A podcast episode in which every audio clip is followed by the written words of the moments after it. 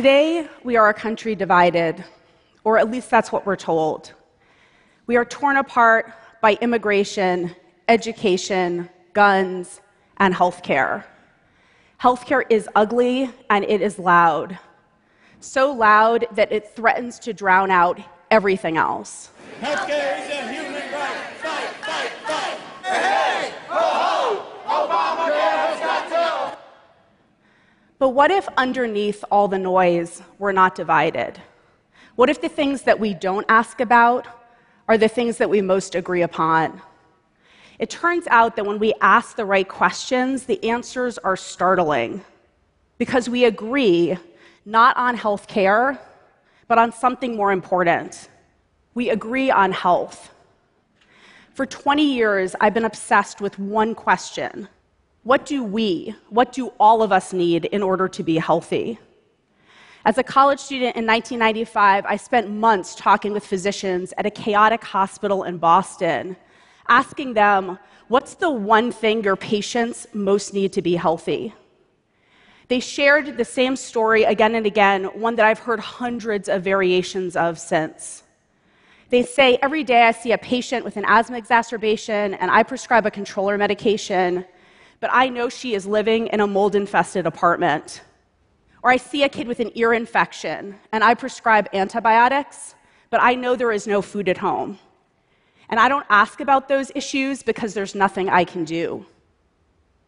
Now, it seemed that it shouldn't be so complicated to design a doctor's visit around what people actually need to be healthy.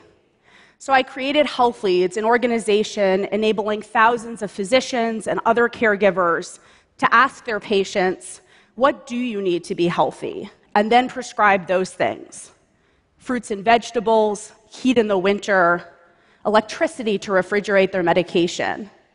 And we then navigated patients to those resources in their communities. The model works. A Mass General Hospital study found that navigating patients to essential resources is associated with improvements in blood pressure and cholesterol levels, similar to introducing a new drug, but without all the side effects. So, two decades later, what's changed? It's now widely recognized that just 20% of health outcomes are tied to medical care, whereas up to 70% are tied to healthy behaviors and what's called the social determinants of health. Basically, everything that happens to us for that vast majority of time when we're not in the doctor's office or the hospital. Healthcare executives now routinely remind us that our zip code matters more than our genetic code, and one healthcare publication even recently had the audacity to describe the social determinants of health as the feel good buzzword of the year. Now, there's been some action too. Over the past decade, six major healthcare providers and insurers have committed over $600 million to affordable housing, recognizing that it reduces infant, um, infant mortality and increases life expectancy. But let's be honest is our $3.5 trillion healthcare system fundamentally designed to create health? Absolutely not. Take access to healthy food. Not long ago, a teenage boy shows up at a hospital in Baltimore losing weight. Just as his doctors are huddled up figuring out which metabolic panels and blood tests to run, one of my colleagues asked out loud, Do you think he might be hungry? It turned out that this kid had been kicked out of his housing and literally hadn't had a meal in weeks.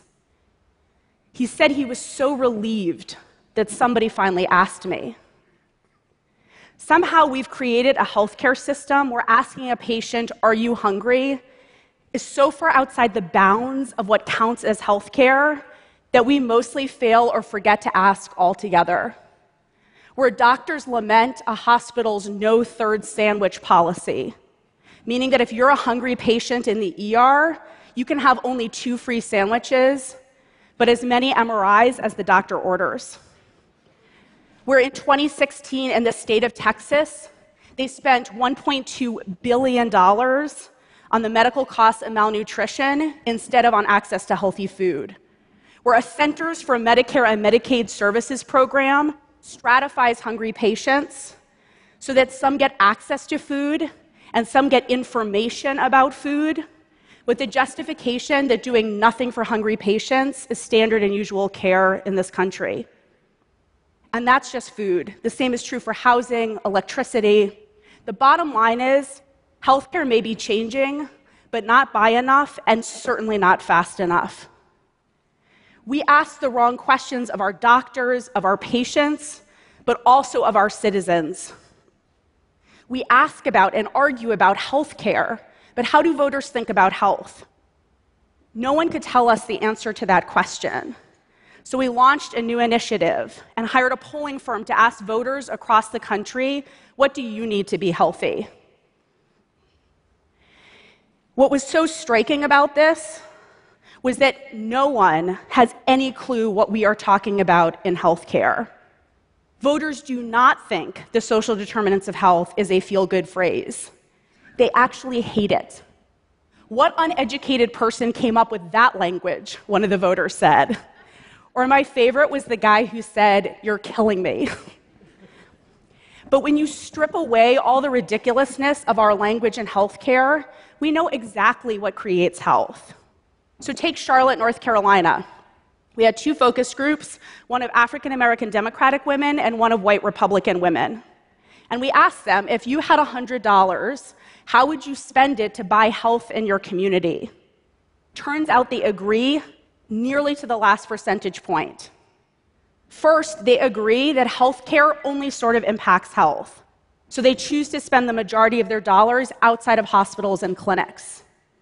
And second, they agree on what creates health, spending 19% on affordable housing and about 25% on access to healthy food.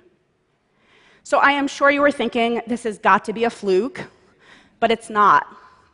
White and Latino male swing voters in Seattle white and African American Democratic voters in Cleveland, white male Republicans in Dallas, low income white Democrats in Hendersonville, North Carolina.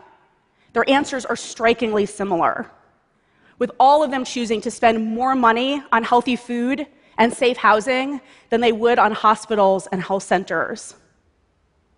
When you ask the right questions, it becomes pretty clear. We may be fractured on healthcare in this country, but we are unified on health. The thing that I've been struggling with is why. Why do we agree on health? We agree on health because it is common sense. We all know that the things that we need to get healthy, medicine and medical care, are not the things we need to be healthy, to not get sick in the first place. But we also agree because of common experience. In a study of 5,000 patients, 24% of the patients with commercial health insurance, meaning they had a job, still ran out of food or struggled to find housing or transportation or other essential resources. 24%. And we saw the same thing in our focus groups. Nearly every voter knew what it meant to struggle, either themselves or their families or their neighbors. One of those white Republican women in Charlotte was a waitress, struggling to stay awake with an enormous big gulp soda. She just looked exhausted. And she was. She told us that she worked two jobs but still could not afford a membership to the Y. But it was okay that she couldn't go to the gym, she said, because she also could not afford gas and walked 10 miles to and from work every single day. Listening to her, I felt this familiar panic rise in me, the residue of my own childhood. When I was 10 years old, my father lay on the living room floor in the grips of one of his many depressions. As I crouched next to him, he told me that he wanted to kill himself. My father lived, but he struggled to work. And my family survived, but we teetered. Down one paycheck, relying on my mom's school teacher's salary. Even as a little kid, I knew we lived in the shadow of financial and emotional collapse. This is really hard to say because it's taken me 25 years to be honest with myself that this is why I do this work. Knowing that my father needed health care to recover But to be healthy, my family needed something else. We needed a decent income. And knowing, as so many do more than I, that panic when the basics threaten to slip away. To the voters in our focus groups, the solutions were straightforward. As one of those white Republican women in Charlotte said, instead of putting all this money into healthcare, put it into affordable housing. You know, like take it and distribute it differently. It turns out that when you have the right language and you ask the right questions, the answers become remarkably clear and unanimous. What we know is that despite all the noise, the plan for healthcare in this country is that there is no plan. But we have something more powerful than any politician's bill, any, any candidate's platform, any think tank's policy statement. We have our common sense and our common experience. So I ask if you are a healthcare executive, do you know how many of your patients run out of food or struggle to pay the rent at the end of the month? Is that data on your scorecard shaping your business and your bonuses? If you are a politician, will you continue to fight on the scorched earth of healthcare? Or will you act on what your voters, what Democratic and Republican voters alike already know, which is that good wages, healthy food, and safe housing are health? And for the rest of us, for the citizens of this country, will we demand accountability to what we know to be true, which is that our common sense our common experience makes us the experts in what it takes to be healthy. This moment, as it turns out, is not about changing minds. It is about something more powerful. It is about changing the questions we ask and quieting the noise to hear each other's answers. It is about the radical possibility that we, the patients, we, the physicians, we, the caregivers, we, the healthcare executives, and yes, even we, the people, that we agree. And it is now time, in fact, long overdue, for us to marshal the courage to hear those answers and to act upon them. Thank you.